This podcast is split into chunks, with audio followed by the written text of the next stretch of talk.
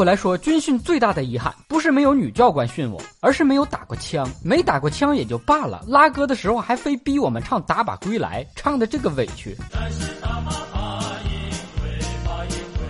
认真扯淡的男人最帅，欢迎不准时收看瞎扯淡。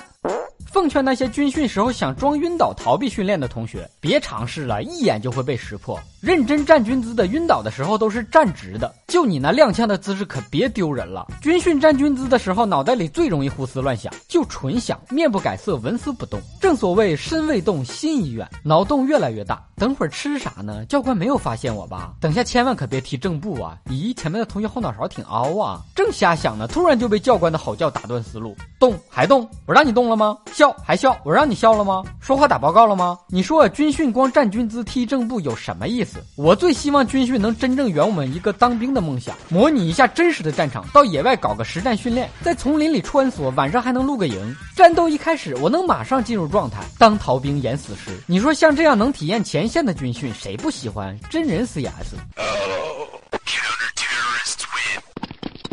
军训有一项重要的内容，叠被子，要求是叠成豆腐块。有些同学一叠就是豆腐脑，不少人觉得把被子叠成豆腐块这种训练是形式主义，没有意义。这么说的人，我只能说你根本不懂什么是军训。军训的一个重要目的就是训练学生的服从性，让你做有意义的事儿，你做了那还算什么服从？让你做没意义的事儿，你不愿意做还不得不做，必须做，这才叫真正的无条件服从。你别看军训的时候同学们被虐的挺惨，军训完了还挺舍不得教官的，哭的那叫一个死去活来，生离死别，可以理解。这年年头谁还没个斯德哥尔摩综合症呢？上期节目我说军训的时候，学长学姐们可以抱着西瓜，吃着雪糕去看看大一新生，没想到还真有彪子这么干了。河南一高校的几个学长学姐拿着冰镇可乐、西瓜，在军训新生的队伍面前大摇大摆的走过，被学校处罚跟新生一起军训。果然呢，吃瓜群众可不是那么好当的。天道有轮回，苍天饶过谁呀？该叫你批，再批让你顶着西瓜顺拐走正步。